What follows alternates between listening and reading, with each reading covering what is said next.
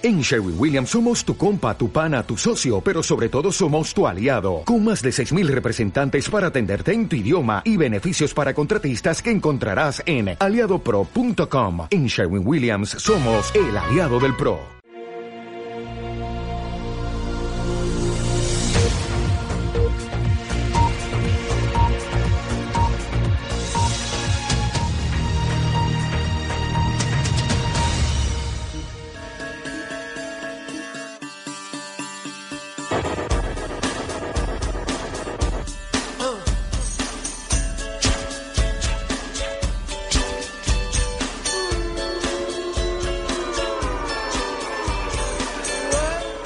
Alt News, noticias alternativas en cadena ibérica, con Santiago Fontella. Buenos días, bienvenidos. Ha pasado el fin de semana, ya estamos otra vez, semana, otra semana. Hay que empezar a trabajar los que tengan trabajo, por desgracia. Eh, y bueno, tampoco quiero ser muy pesimista en esta mañana, pero bueno, eh, tal como están las cosas y como está nuestro presidente ocupa Z Pedro, pues no me imaginaría, no me extrañaría a mí que esto de lo de trabajar se volviera cada día más difícil, ya lo es, porque se volviese un poco más difícil. Bienvenidos, esto es Al News, estamos en Cadena Ibérica, en el País Vasco. Saludos de la técnica de nuestro compañero Javier Muñoz y este que os habla, vuestro amigo Santiago Fontella. Comenzamos 60 minutos eh, de radio, vamos a tener un pequeño análisis de la actualidad con Carlos Martínez Cava, el jurista Carlos Martínez Cava, y con el jurista David Romero, uno desde Madrid, el otro desde Cádiz, lo tendremos, los tendremos en la línea telefónica. Más tarde haremos una revista de prensa con todos los titulares más importantes de la prensa alternativa en Internet con Yolanda Caucero Morín y también tendremos tiempo para la historia con nuestro compañero de Españoles por la Historia aquí en Cadena Ibérica, Pedro Ángel López. Y recordaremos, por supuesto, como hacemos siempre para despedir el programa, un éxito que tal día como hoy fue número uno en alguna de las listas más importantes del mundo. Hoy vamos a recordar a The Knack. Eso será al final del programa, lo último. Gracias por estar con nosotros. Bienvenidos. Aquí estamos en Bilbao. ¿Y qué tiempo? Lo dicho, muchas gracias por acompañarnos. Para nosotros, un placer. Ya sabéis que tenéis todos los podcasts si no nos escucháis en directo o si nos queréis escuchar cualquier día en grabado, en podcast, lo tenéis todo en cadenaibérica.es. Ahí están todos los programas en la página web de la radio. Nosotros vamos a comenzar ya, porque si no, se nos pasan estos 60 minutos como una exhalación. Vamos a ello. Alt News, información y opinión diferentes. Analizamos la actualidad desde otro punto de vista. Escúchanos en Cadena Ibérica. Y uno de los datos importantes de este fin de semana, las elecciones en Suecia, ese eh, aumento importante de demócratas eh, por Suecia que han tenido en estos últimos eh, en estas últimas elecciones que han tenido lugar el día de ayer. Tenemos con nosotros al jurista Carlos Martínez Cava. Buenos días, Carlos. ¿Qué tal? Muy buenos días. Y también tenemos con nosotros al otro jurista, al jurista David Romero. Buenos días, David. Hola, buenos días. Bueno, pues estamos en Madrid y estamos también en Cádiz y nosotros aquí en los estudios en, en Bilbao. Bueno, ¿qué os parece la situación que se abre en Suecia? sobre todo con el ascenso de un partido identitario, vamos a llamarlo de esa forma, y de forma y de manera muy importante. Eh, Carlos.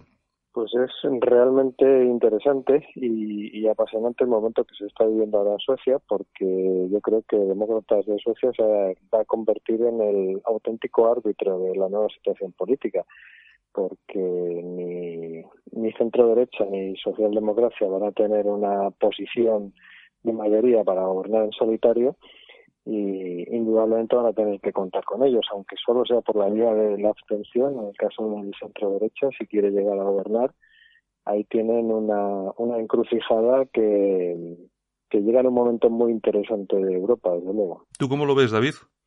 Muy bien, esto es el, el siguiente paso o el siguiente fracaso de los sondeos. Eh, los sondeos oficiales hablaban de que demócratas secos iban a sacar un menor índice de votos y eh, mientras que sondeos que podemos decir extraoficiales los podrían ponerlos entre la primera o la segunda fuerza política más votada de Suecia en torno entre un 18 y un 20%.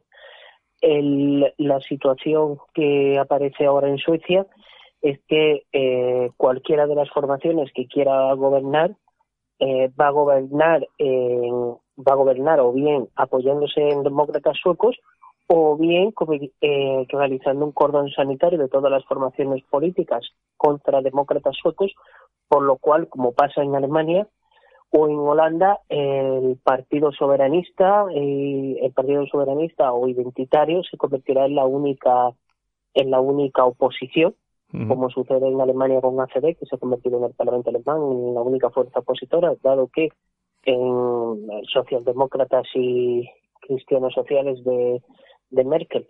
Eh, gobiernan juntos o lo, mismo que pasa en Holanda con el Partido por la Libertad de Wilders en el cual le han realizado también un cordón sanitario del resto de formaciones políticas. A mí lo que no me ha llamado la atención para nada es que Demócratas de Suecia haya ganado las elecciones en un en un, eh, en un sitio, en un lugar eh, tan importante como Malmo, que como todos nuestros oyentes conocen, pues es una, es una de las zonas que está, bueno, que tenemos noticias prácticamente todos los días por los incidentes, por, sobre todo porque es una de las poblaciones que más eh, población eh, musulmana tiene dentro de, de Suecia.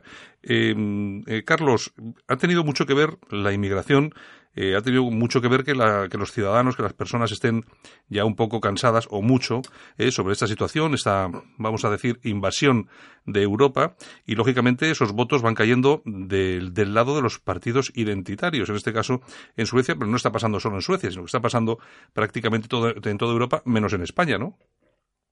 Sí, en, España lamentablemente no sé cuándo se va a producir esa eclosión o esa reflexión en torno a estos nuevos valores que están moviendo a, estos partidos que, surgen en Europa.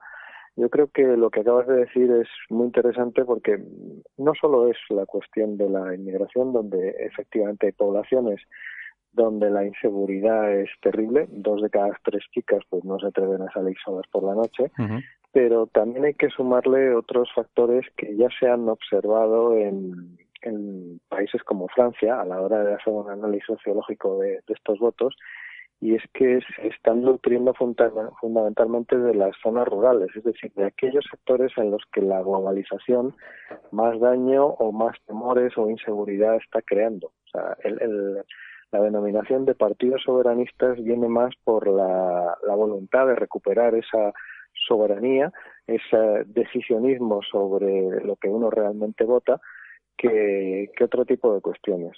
Bueno, David, me imagino que bueno, este ha sido otro paso importante en todo lo que es eh, ese, ascenso, ese, ese camino que se está abriendo el identitarismo en toda Europa. tenemos el ejemplo de, Italia, que yo creo que hoy por hoy, aunque seguramente no es el único, por supuesto, pero es el más importante. Y lo que le comentaba a Carlos, que resulta que nosotros, Portugal y España, nos quedamos un poco fuera de esa jugada. Me imagino que habrá que estudiar algunas de las razones que, que a los españoles no les llevan a votar por este tipo de opciones políticas cuando están teniendo éxito en toda Europa?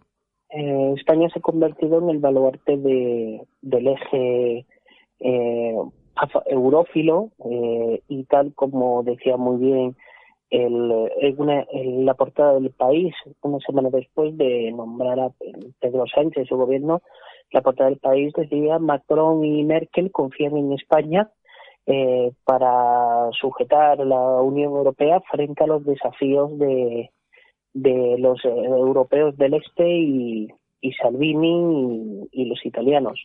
España forma parte del, eh, del eje a favor de la Unión Europea a nivel político, pero también socialmente eh, los españoles consideran que la Unión Europea es algo positivo e incluso aquellos españoles que les preocupa la unidad y la integridad de nuestra nación ven como la Unión Europea como la garante de dicha de la integridad territorial de nuestro país. Ejemplo de ellos son las, en todas las manifestaciones a favor, de, por ejemplo, de la españolidad de Cataluña aparecen muchas banderas azules de la Unión Europea.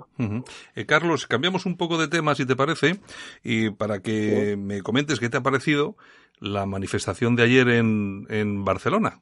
Pues son de esas cosas que a uno todavía le mantienen eh, vivo un cierto optimismo de que no todo esté perdido. Lo que pasa que lo, que pasa que Carlos, tú fíjate que ha tenido que ir un empresario que lo teníamos aquí el jueves, que lo, entrevistamos a José Manuel Opazo y ha tenido que ser un, un, un, empresario con su dinero eh, de forma personal que pone en marcha este este tema, porque claro, aquí no hay nadie que mueva que mueva absolutamente nada. No, no, no. Eh, evidentemente con eso se ha, se ha puesto de manifiesto que, que los partidos políticos eh, actualmente representados, incluso los no representados, no tienen ni, ni músculo ni voluntad para, para hacer esto que hemos visto ayer. Mm, a mí me, ha sorprendido mucho que las cifras que daba la TV3, que eran de 3.000 personas, que es una locura, eh, pero bueno, incluso ha llegado hasta, hasta el propio diario ABC en su versión online a dar por buenas esas cifras, cuando era evidente que ahí había muchos miles, miles de personas. ¿Cuál es, cuál es tu opinión, David, del tema de Barcelona?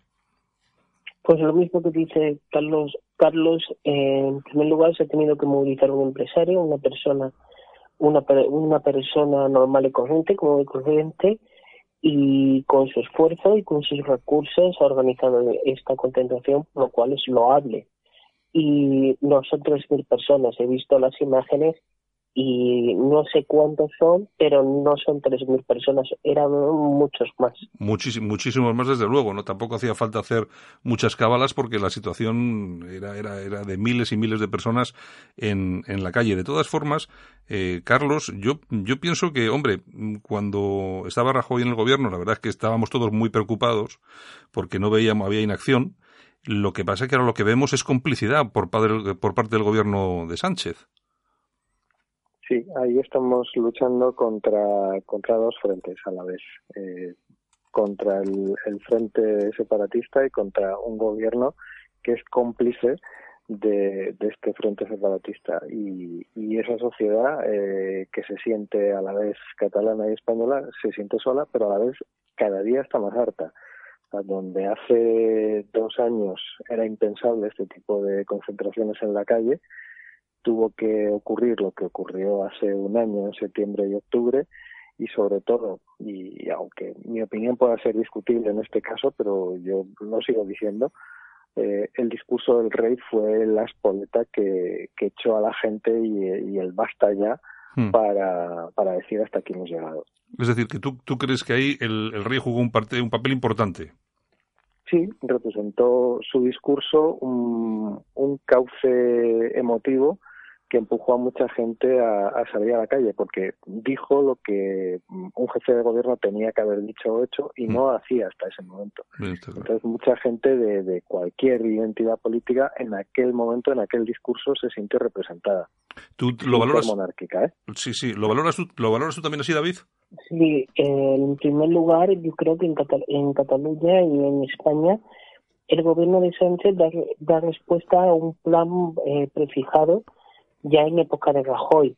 Y creo que ha sido la sociedad civil, los ciudadanos, los que pararon el devenir del golpe que, ocurrió en octubre del año pasado, no solo en Cataluña, sino en el resto de España.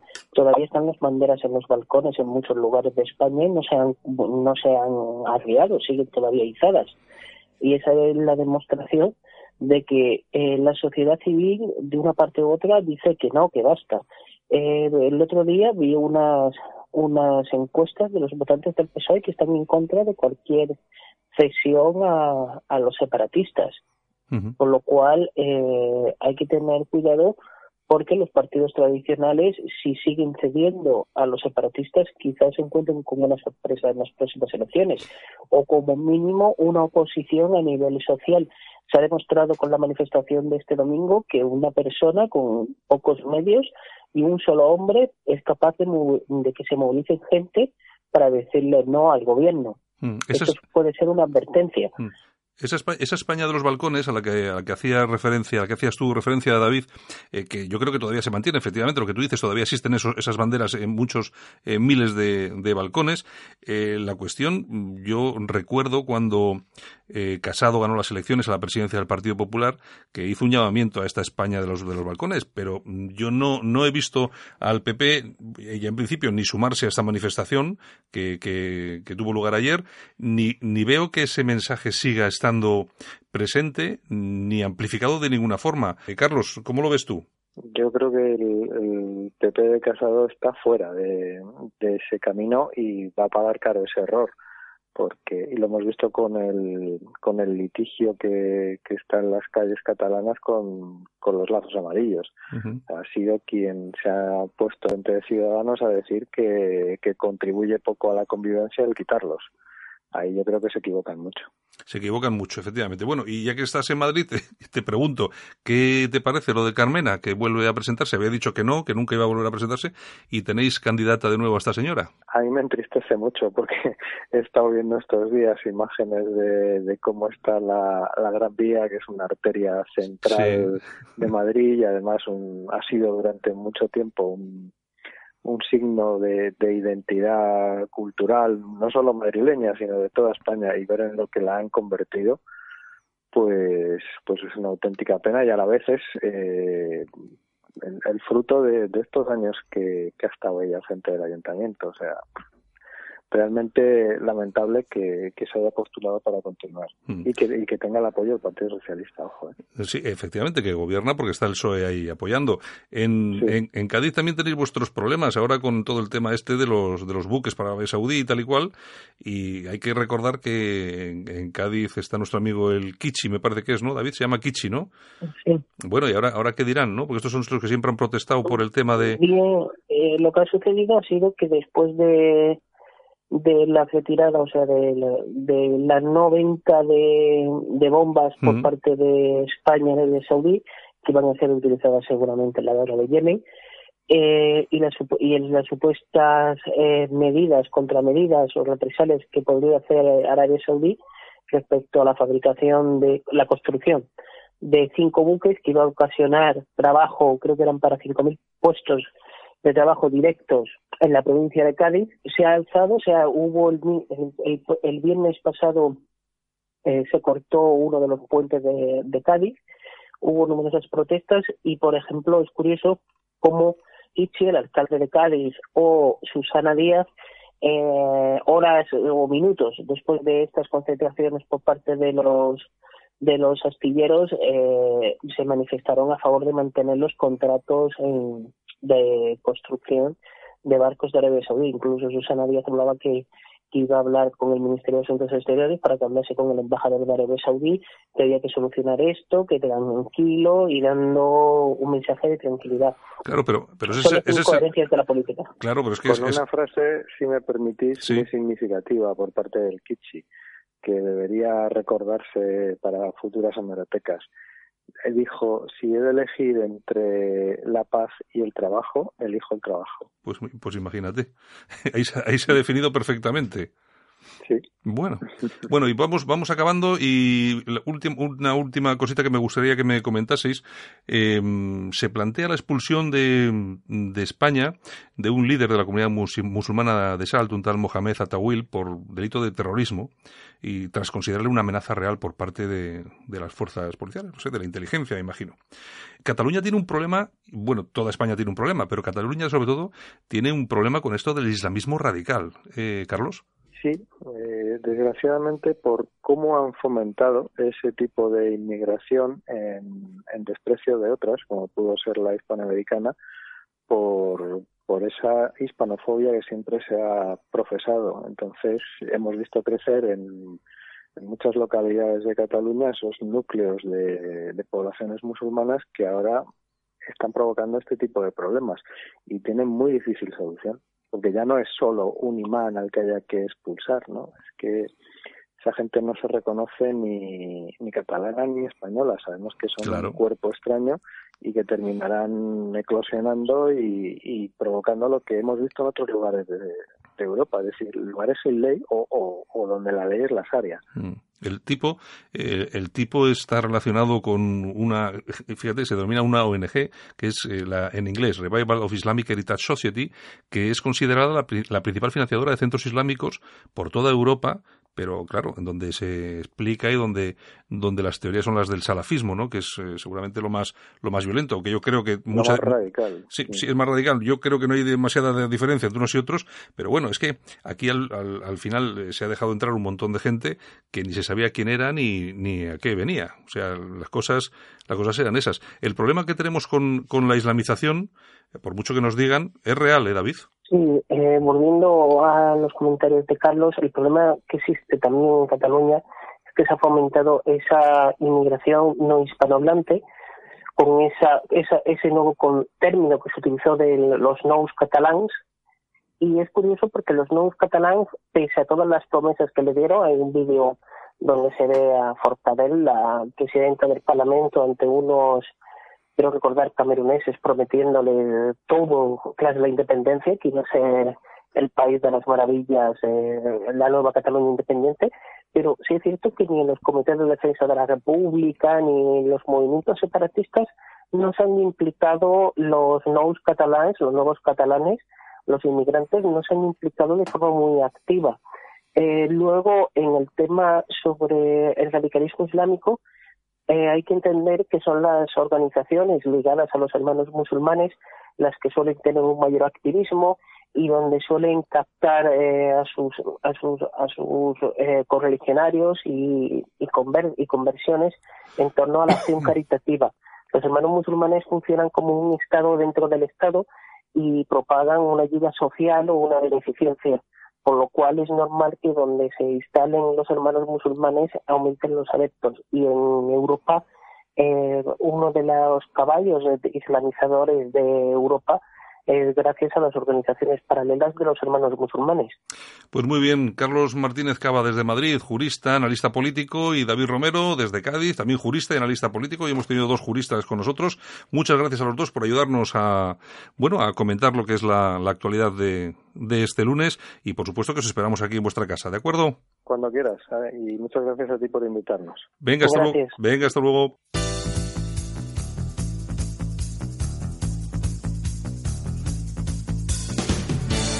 Ahora en Alt News, revista de prensa. Los titulares de los medios alternativos en Internet con Yolanda Couceiro Morín. Y aquí estamos, como no podía ser de otra forma, hoy lunes, después de un fin de semana ni, más largo ni más corto que cualquier otro fin de semana. Eh, aquí estamos otra vez con Yolanda Couceiro Morín. Por, por, suerte los días tienen 24 horas todos los días. Buenos días, Yolanda. Pues buenos días, 10 de septiembre ya. Pues sí, la verdad es que sí, ya va pasando el mes, ¿eh? Ya pasa, ya pasa, sí, ya, sí. ya falta menos para cobrar el sueldo. Aquellos que cobren, claro. Eh, efectivamente, que hay muchos que no cobran. Claro, aquellos que están en, que yo, trabajan. Yo ya he comprado lotería de Navidad. Por si acaso, ¿no? Sí. Nunca se sabe. Oye, imagínate tú, tú fíjate que no, no tú siempre dices que no tienes dinero y, y fíjate, fíjate, imagínate tú con dinero, qué peligrosa. Bueno. si te toca la lotería.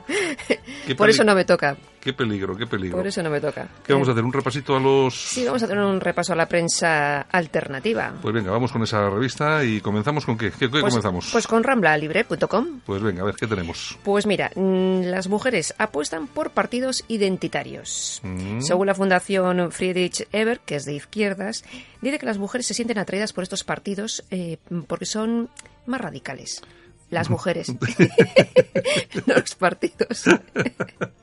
Es que yo no sé a qué llaman ra ser radical, porque es que luego al final, vamos a ver, los partidos identitarios de radical no tienen nada. Lo único que dicen es que la inmigración, que las fronteras cerradas y que solamente entren los que haga falta. Si eso le llaman ser radical, claro, ya... Eh, es que en esta encuesta, pues eso dice que las mujeres eh, se radicalizan porque vienen mujeres extranjeras, por ejemplo, a Alemania, y les quitan el puesto de trabajo. Ah. Pues ¿qué van a hacer?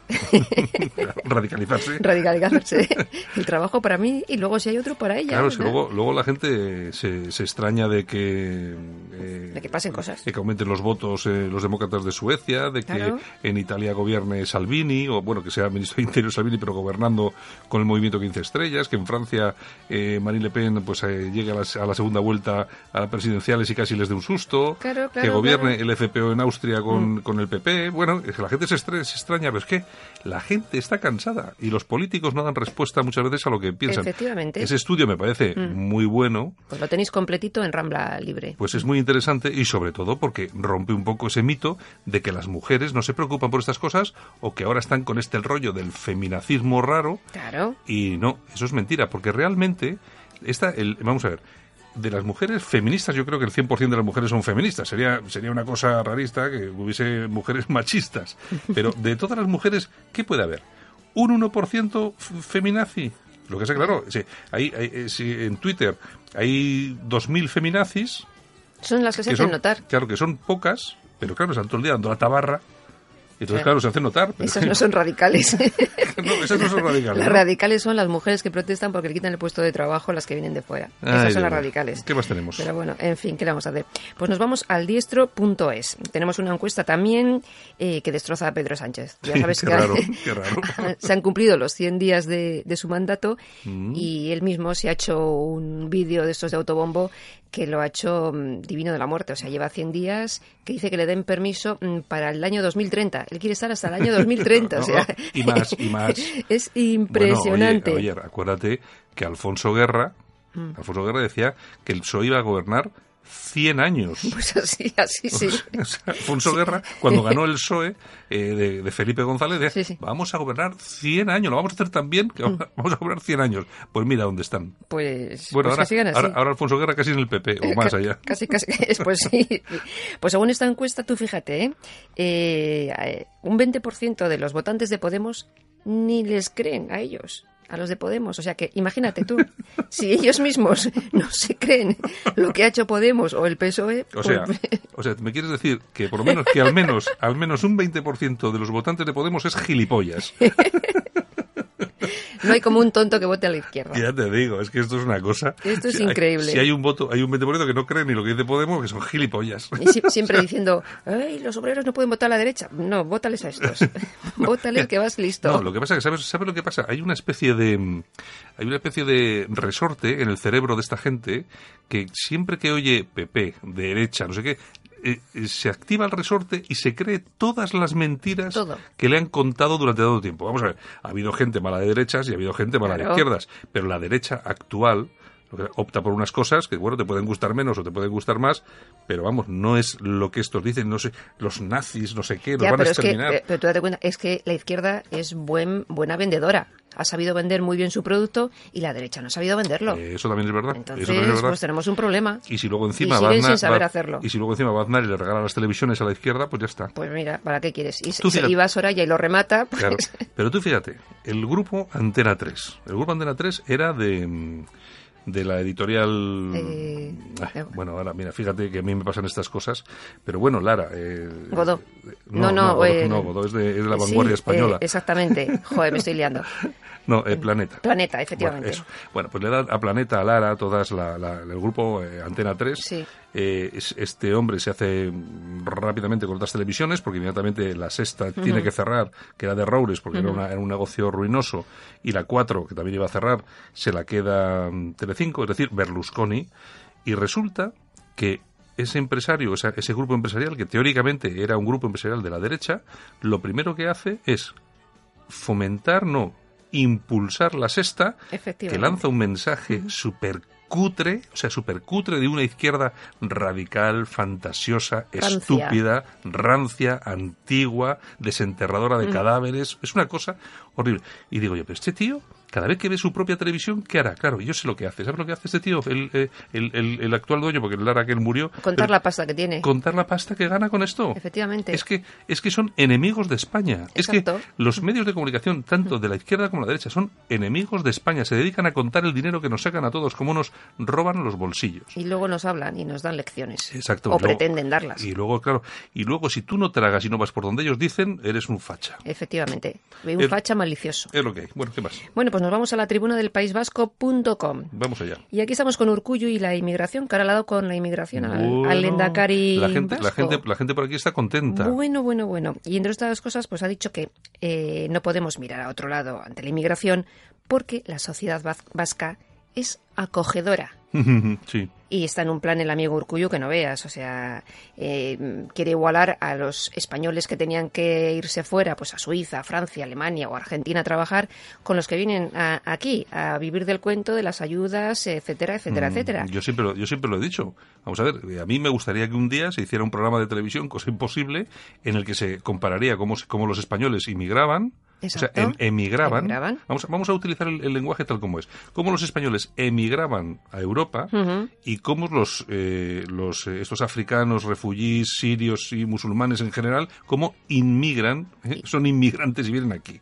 Pues claro, ahora se utiliza el término este de migrante. todos igual. El, claro, el migrante significa, se puede aplicar tanto para los que salen como para los que entran, de tal forma, usando ese término equiparamos a todos. Son todos iguales, tanto los que vienen como los que salen. Es una, vamos, una prostitución del lenguaje eh, pura y dura. Bueno, a lo que iba. Eh, los españoles que iban a trabajar iban con su maletita de madera, porque no había otra cosa, con sus papeles debajo del brazo, su trabajo, eh, lógicamente. Su certificado de penales. Certificado de penales, que no se le ocurriese intentar ir a trabajar a ningún sitio. Estos que saltan la valla tienen todos certificado de penales. exacto. Y cuando acababan de trabajar, se sacaba el contrato, se volvían para casa y los que se quedaban se quedaban tranquilitos sin protestar y sin decir, oiga, que yo quiero esto. Y sin, y sin hacer demanteros, sin pegar puñaladas a la gente para robarles los relojes y los teléfonos, sin cobrar ayudas, sin tener pisos gratis. Exacto, exacto. Esa, esa, es la sutil diferencia. Yo no sé por qué no se quiere reconocer.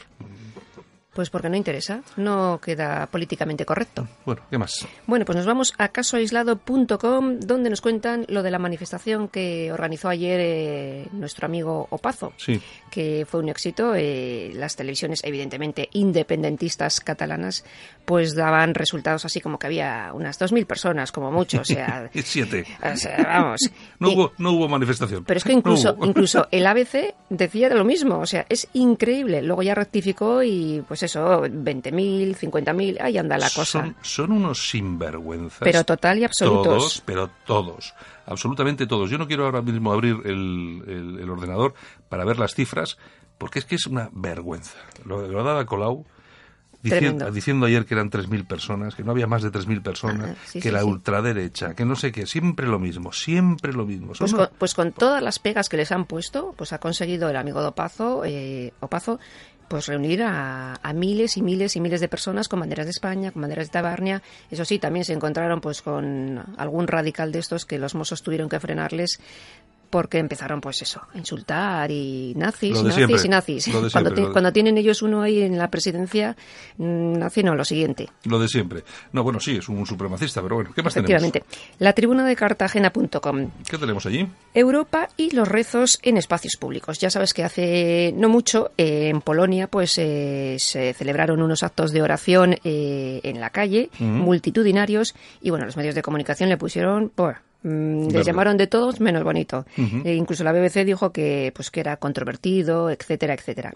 Pero, sin embargo, cuando 140.000 140.000 musulmanes. Solo 140.000. Exactamente. Se ponen a rezar pues en el parque de Birmingham, en Small Heath, pues no pasa nada. O cuando se ponen a rezar en París o en cualquier otra capital europea. Sin embargo, los, los, cristianos no podemos rezar. Claro, cuando cortan las calles para hacer el rezo de los viernes y todo ese tipo de cosas. ¿Sabes la diferencia? Es que los musulmanes, eh, si les dicen algo, a lo mejor eh, les canean y los cristianos no les pegamos. Exacto, no, bueno, es que es la gran diferencia, que ellos, ellos eh, todo el mundo sabe que los cristianos no Hasta mueven, que empiecen a pegar. No mueven un dedo por eso, los musulmanes, pues lógicamente, pues sí, tienen su, tienen su peligro. Pero todo el mundo tiene paciencia, ¿eh? y todo tiene un límite, y cuando tensas demasiado la cuerda, al final se deja de tensar y pasa lo que pasa. No, es que lo, lo, tensan y yo creo que lo tensan a propósito, o sea, porque es que yo no sé, alguien quiere algún tipo de incidente, algo que... ¿Enfrentamientos entre cristianos y musulmanes? No sé, algo quieren porque no, no me parece muy normal. Bueno. bueno, pues nos vamos a ir a las toñejas, si te parece bien. ¿A quién le damos? Porque mira que no hay gente que se las merece. Pues mira, se la vamos a dar a Serena Williams. Bueno, Serena Williams que ha tenido, ha perdido, claro. Sí, ha, ha insultado al, al juez, le ha llamado de todo y bueno, le han... y, la han multado con 17.000 dólares. Bueno, 17.000 dólares. Para esto no es nada, vamos. Este con 17.000 dólares es una broma. No, de todo, vamos a ver, es que eh, hay que saber, es muy importante saber perder y saber ganar, pero claro, yo creo que es mucho más importante saber perder. Oye, ¿tú te acuerdas de McEnroe? También organizaba estas, ¿eh? Sí, también era un espectáculo. La gente iba a verle no por cómo jugaba al tenis. por las broncas. Que jugaba, que jugaba bien, no quiere decir que lo jugase bien, ¿eh? Sí, sí, sí pero las broncas que montaba eran apoteósicas. Eran apoteósicas. Bueno, aplausos. Vamos a ver, ¿a quién le vamos a meter los aplausitos? Pues a José Manuel Opazo. Bueno. Viva, viva, viva. Por la manifestación de Por ayer. la manifestación de ayer en Barcelona, que fue un exitazo y asistió pues miles y miles, asistieron miles y miles de personas. Bueno, tú fíjate cómo son las cosas que tiene que venir una persona con su dinero a hacer lo que no hacen los políticos. Efectivamente, los políticos están para llevarse el dinero. Y luego los políticos, eh, además, en vez de sumarse a la manifestación, pues ponen como medio remilgos. Bueno, oye, que quiera ir, damos libertad para ir, no sé qué. Pero es que, ¿cómo sois? Yo he visto que había gente allí eh, de Vox, eh, he visto que había gente de Plataforma por Cataluña, y bueno, y me, imagino que de algún otro, en algún otro partido, pero es que yo no entiendo por qué los partidos no se suman a esto. Tienen un, un gran problema con esta idea de que eso les hace perder votos o, no controlar a su electorado. Es que les pueden llamar fachas, racistas, sí, se lo, van a, llamar, igual. Se lo van a llamar igual. Es, lo que comentábamos antes. ¿Por qué aumentan en votos y suben eh, los partidos anti-inmigración en Europa? Pues porque los políticos lo están haciendo mal y en España pasa lo mismo. No, pero vamos a ver, ¿sabes lo que pasa con esta manifestación del domingo de ayer? Que no quieren ir mm, para que no se les saquen las fotos en esas manifestaciones y lo único que han conseguido es que, eh, tanto, tanto tanto del PP como Ciudadanos pues que a Vox le voten otras 5.000 personas más eh, que Plataforma por Cataluña tenga algún voto más en algún ayuntamiento por tal y cual es que yo no lo entiendo regalando votos parece que no pues les importa pero bueno allá regalan votos en mayo tenemos elecciones disfruten de lo votado. A ver qué es lo que pasa en mayo, ya veremos, porque la cosa va a estar. Yo siempre he dicho que yo estoy muy atento al tema de las europeas. Yo, a mí lo de las europeas me, me pone, me pone porque creo, creo que más de uno se va a llevar un, chasco. Un chasco, iba a decir otra palabra, pero se va a llevar un chasco, pero chasco de verdad. Bueno, yo quiero eh, felicitar también a los suecos porque han tenido un exitazo en votos. Bueno, sí, eh, es que yo, pero está pasando en toda Europa. Por eso, la gente, lo que, los políticos están haciendo mal su trabajo. Pero tú fíjate cómo son las cosas. Eh, aquí en España, que yo no sé si aquí en España alguien en, en, televisión española se cree que hace campaña a favor o en contra de los partidos, diciendo, no, es que estos demócratas pues de demócratas de Suecia, es que, claro, tiene sus orígenes en un partido nazi. vamos a ver, estamos siempre con lo mismo, partidos nazis, ultraderecha, fascistas. Mira, te vota... los, los, bildutarras de dónde vienen? Claro, es que ¿por qué, ¿por qué, no lo dicen? ¿Por qué no lo dicen cuando hablan de Bildu, como cuando hablan de Podemos, que está ahí el Partido Comunista? Claro, de tarras, asesinos. Claro, es que ¿por qué no lo dicen? Resulta que estos tipos, un tío que viene del partido este el, presidente, un tío que viene del Partido Moderado, que es como el PP aquí, es un es un es prácticamente un Santi Abascal, eh, un tío que se pira del PP y monta un partido. A él le funciona y a Abascal de momento no. Pero bueno, a este tío ha tenido un 20% de los votos, no es ninguna tontería, ¿eh? Ninguna. Ninguna tontería. Ninguna. Pues muy bien. Bueno, pues nada, pues entonces nos vemos mañana martes. Pues muy bien, pues nos vemos por la mañanita, tres bollitos mañana. besitos, besitos. Hoy no, has traído bollos. Es que estaba cerrada la pastelería. Me, ha me ha parecido un detalle muy malo. Hasta mañana, chicos. Venga, hasta luego, Yolanda. Si le cuesta trabajo empezar el día, el aseo diario le supone un esfuerzo, le da miedo salir solo de casa, en San Camilo Ayuda a Domicilio le prestamos la ayuda que necesita. No deseche la idea sin conocer nuestros precios. Consúltelos en sancamilo.info y a través del teléfono 911-697-999. 911-697-999. Todo nuestro personal está capacitado y asegurado según legislación vigente. San Camilo ayuda a domicilio. Llame y déjenos echar una mano. Alt News. Información y opinión diferentes. Analizamos la actualidad desde otro punto de vista. Escúchanos en Cadena Ibérica.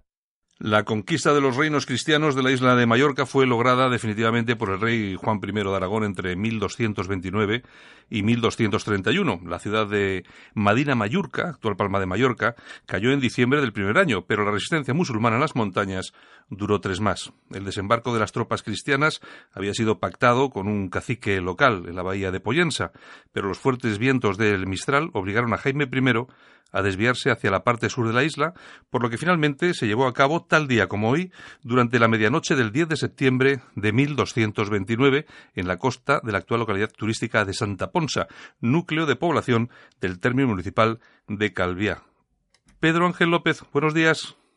Muy buenos días. Eh, empezamos una semanita nueva. Pues sí. Eh, empezamos en día 10. Pues el día 10 lo que toca es lo que acabas tú de, de comentar. Pues, eh, Pedro, Ángel, Pedro Ángel, recordemos a nuestros oyentes que eres el director de Españoles por la Historia, que se emite en cadena ibérica todos los sábados a las 5 de la tarde. A las 5 de la tarde, hora taurina. bueno, hora taurina en Sevilla, creo, ¿no? El resto son las 6. No sé, ahí sí, ahí sí que no llego. Ahí sí que te pillamos. ¿eh? sí, me sí.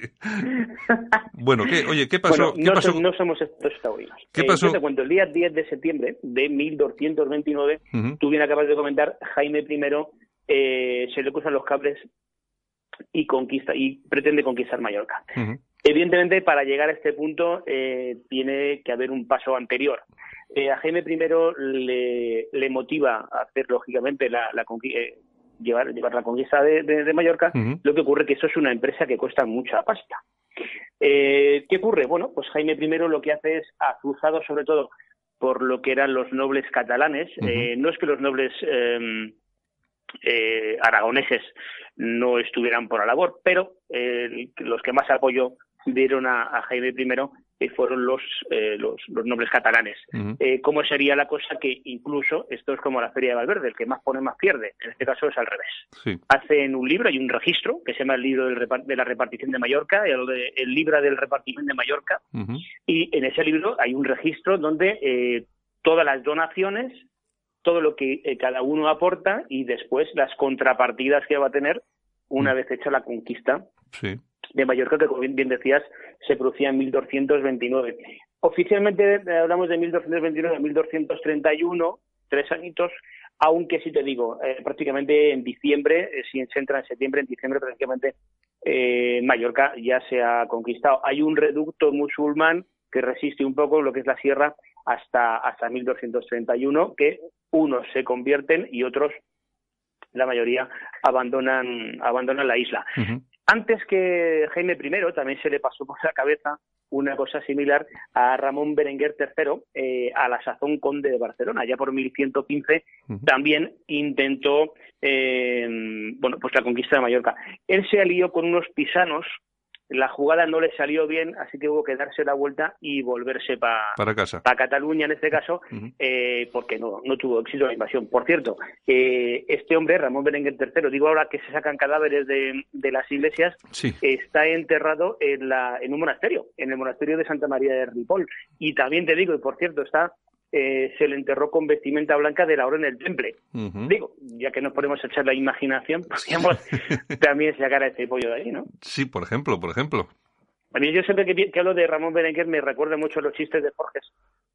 No sé si recuerdas, en los años 80 había una, una, una serie de libros de, coleccionables que se llamaba La Historia, Historia de aquí. Sí, Historia de aquí yo recuerdo siempre, me dice muchas veces siempre en los personajes de Ramón Berenguer, que hay varios. Bueno, eh, estamos en que eh, 10 de septiembre empieza la conquista de Mallorca.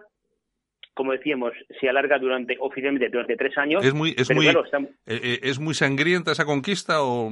No, yo te digo que no. No es una conquista sangrienta porque es que tampoco hay tanta gente. Ya.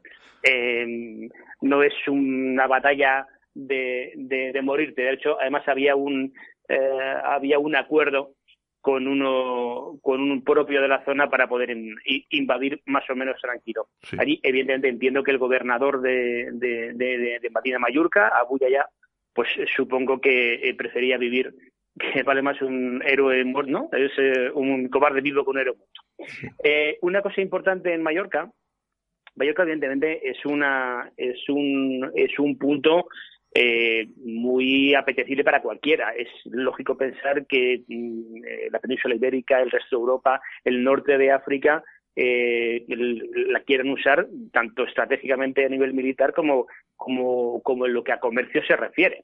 Por eso ¿entiende? tiene muchos novios, pero hasta Jaime no hay nada que rascar.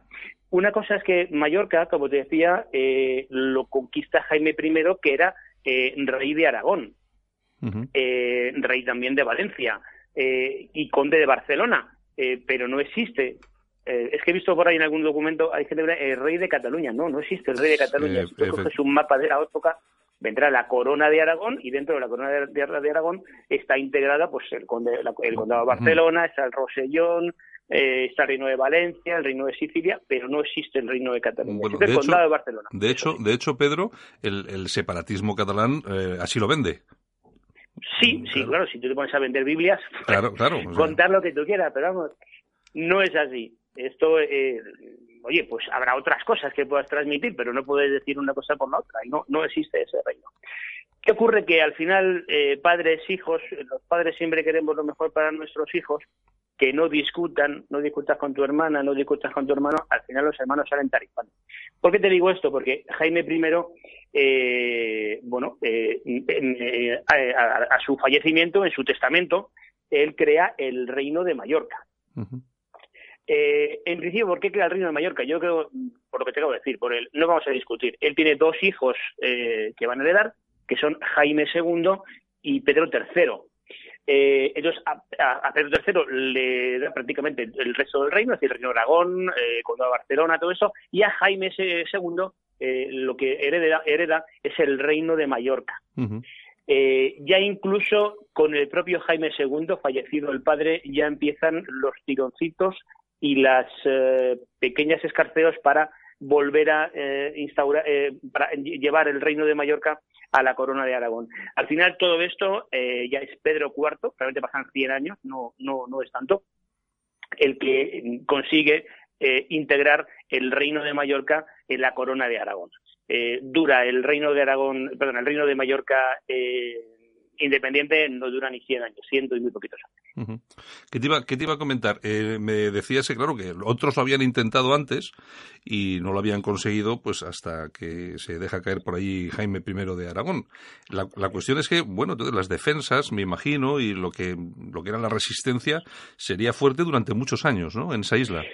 Yo te digo una cosa, esa isla que eh, pertenecía a los, los omeyas, desde eh, a la misma vez que se invade la península ibérica prácticamente también se, se, invade Mallorca y lo que no hay es, eh, ten en cuenta que en 1229 la península ibérica no es la península ibérica del año 711 ni del 800, que era fundamentalmente musulmana y cada uno haciendo la guerra por su lado. Eh, la cosa varía bastante. Yo creo que es que no es que mejore la defensa de, de Mallorca, sino sencillamente que ya hay una oposición, España ya no es lo que era, eh, entonces se puede permitir eh, los reinos eh, mm, ibéricos se pueden permitir eh, ir a por esa conquista de Mallorca. Antes no se podría ni plantear porque toda España estaba tomada por musulmanes. Yo creo que esa es más bien la explicación, no la, no la mejor. No creo que llevasen más tropas o menos tropas, eran las que eran. Mm, en todo, en todo caso, me imagino que, bueno, como en la época los ejércitos tampoco eran muy numerosos, eran ejércitos más bien pequeños, ¿no? Sí, bueno, teniendo en cuenta que, aparte, mira, España es un país, yo creo que de los que menos muertos hemos puesto en las batallas. Eh, a lo mejor las batallas más cruentas han sido en el siglo XIX en África. El resto de las batallas eh, no hemos sido, mm, si vemos las películas, eh, lógicamente, de ingleses, franceses, alemanes, batallas en las que moría muchísima gente. Las batallas españolas se han ganado, se han perdido, pero la verdad que la pérdida de tropas no ha sido nunca excesiva, no ha habido tantas masacres. Allí, en, en, el año 1229, eh, aquella isla estaba tomada, como bien has dicho tú, por musulmanes. No sabemos exactamente la cantidad de musulmanes que había, pero bueno, mm, tres añitos de resistencia eh, tampoco está mal. Yo creo que son tres años de resistencia, pero sencillamente porque eh, ten en cuenta que luego eh, Jaime I está unido, eh, hablamos de Mallorca, eh, pero claro, ten en cuenta que tenemos, a Ibiza, a Menorca y a Formentera. todas estas también forman parte de ese reino. de las que te acabo de comentar, pues evidentemente yo supongo que tampoco a lo mejor había cierto interés en, en acabar antes con estas em, con esta resistencia que, que, hubo allí, ¿no? por ejemplo, el tema de la conquista de Ibiza, ¿no? la conquista de Ibiza eh, se finaliza en 1235, ¿no? En cambio, Menorca desde el 31 ya rinde vasallaje al rey Jaime I, ¿no? A, la corona de Aragón. Eh, yo creo que no se acabó antes eh, por interés, porque tampoco merecía la pena seguir peleando, ¿no? Evidentemente, una vez que has conquistado la mayoría de la isla, acabar con, cuatro gatos en, la sierra no sería muy complicado. Yo creo que no se haría simplemente por interés, por, por desidia, ¿no? ¿no? No, creo que fuera más, más, eh, más interesante eh, acabar antes. Bueno, realmente... en cuenta que realmente, Pedro, el, el interés eh, que tenían estas islas en aquel entonces era puramente estratégico, es decir, de situación. Sí, sí, evidentemente no se, no hay minas de oro ni, ni nada de esto. es la estrategia, aparte de militar, sobre todo la comercial. Ten en cuenta que es un punto de descanso en todo el comercio del Mediterráneo. Es importantísimo. Luego también ten en cuenta que el poder, el, el, ya eh, decidirse a invadir es que también ten en cuenta que muchos piratas que invadían la costa ibérica eh, partían desde Mallorca. Entonces, al final se junta el hambre con la gana de comer, entre que muchos piratas es su base eh, las islas de las Islas Baleares, pues aprovechamos que el pasa por Valladolid. Vamos a quitarnos, a matar dos pájaros de un tiro. Hmm. A mí lo que me llama mucho poderosamente la, atención ¿eh? es que eh, la historia yo creo que está bastante clara, que y en este caso, este es un, este es un caso, pero seguramente que durante estos programas, que estos espacios que tenemos aquí en el programa, seguramente en más de una ocasión lo vamos a tocar, a mí me, me llama la atención la facilidad como el separatismo se lleva el protagonismo de algunas cosas eh, sin tenerlo. Yo no sé si es por desidia o porque realmente no está bien documentado o es porque tampoco tenemos muchas ganas de contarlo o de defenderlo, ¿no? Yo creo que es más por desidia nuestra que por eficiencia de ellos. Yo he visto eh, en redes eh, algunas conferencias de algún tipo que está financiado por los por, toda esta gentuza que el tío habla de que Santa Teresa era catalana, eh, Cervantes era catalán, eh, incluso Américo Vespucho era Américo Vespuch, que era catalán. Digo, tío, este tío mm, no le dará vergüenza dar una conferencia de esta forma. Eh, chico, nadie le corrige a este tío, pero claro, ten en cuenta que si tienes siete canales de televisión, eh, coño, lo tienes todo hecho. Lo tienes todo hecho. Tienes siete canales de televisión y tienes la educación para decir los libros de texto son estos. Reino de Cataluña, porque yo lo digo, lo pongo aquí, ya está, y todo el mundo, y, a todo el mundo a tragar. Pero eso es culpabilidad siempre de los gobiernos españoles. Claro, porque es que, vamos a ver, la cuestión es que yo, eh, a mí, yo te he preguntado por si no estuviera documentado, porque es prácticamente imposible que no esté documentado. Todo tiene que estar perfectamente documentado y tenemos que saber quién era quién en cada momento, cuál era la conquista en cada momento y cuál era el escenario de España tal como la conocemos en cada momento. No es, no es tan complicado. Lo que pasa es que yo creo que les damos barra libre y, al final se beben, se beben todas las botellas de whisky. Si tú no das un golpe en la mesa, la gente te, te come. Mira, España tiene una cosa eh, que son los funcionarios. Los funcionarios no son de ahora. En España se apunta todo. Tú te puedes coger mm. cualquier libro de 1200 del año 70. Todo se apunta. Todo esto está más que escrito, registrado y conservado. Es decir, eh, no se lucha contra la mentira, honestamente, porque no se quiere. De hecho, es el, eh, es el gobierno español el que cedió las competencias en materia de, educación. Eh, pues chicos, si das la educación, pues pasan estas cosas. Bueno, pues la cuestión es que seguramente que lo trataremos en alguna ocasión más aquí porque más, más, más, ejemplos los hay. Bueno, más no, un montón, un montón de ellos. Bueno, Pedro, oye, pues nada, pues, pues muy, muchas gracias, buenos días y mañana volvemos a estar aquí con otra efemérides. Mañana volvemos a ver el ataque. Venga, un abrazo muy fuerte. Vamos, vamos, a cambiar un poquito de política, mañana vamos a tocar a San José de Calasando. Bueno, me parece, me parece muy bien, estupendo. Venga, un abrazo. Venga, un abrazo. Hasta mañana.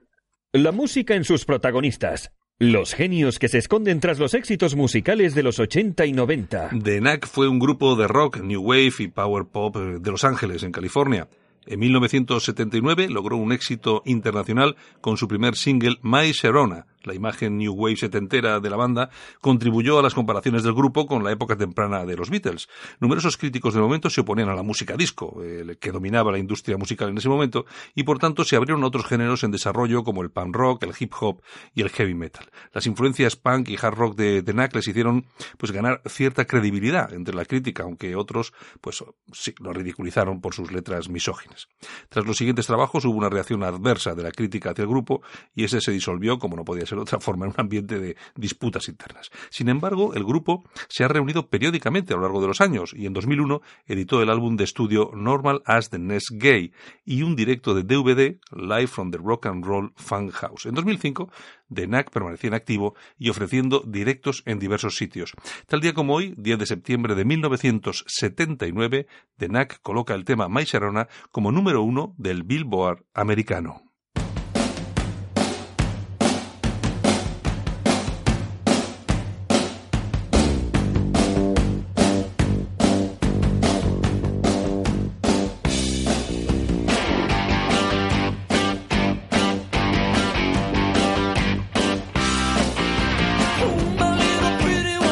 Hasta aquí hemos llegado nosotros hoy. Gracias por habernos seguido, por haber estado con nosotros. Hemos eh, recorrido la actualidad, tanto los titulares como las noticias. Hemos tenido un poco de historia también con Pedro Ángel López, Yolanda Couceiro Morín, por supuesto. Hemos estado con Carlos Martínez Cava y David Romero. Bueno, un saludo muy importante también de nuestro técnico, Javier Muñoz, y este que os habla, Santiago Fontela, y de todo el equipo, tanto aquí en el País Vasco como en Madrid, que hacen posible que Cadena Ibérica funcione 24 horas al día para intentar ofreceros lo mejor de la radio. Un abrazo, chao. Mañana aquí estamos, a primera hora.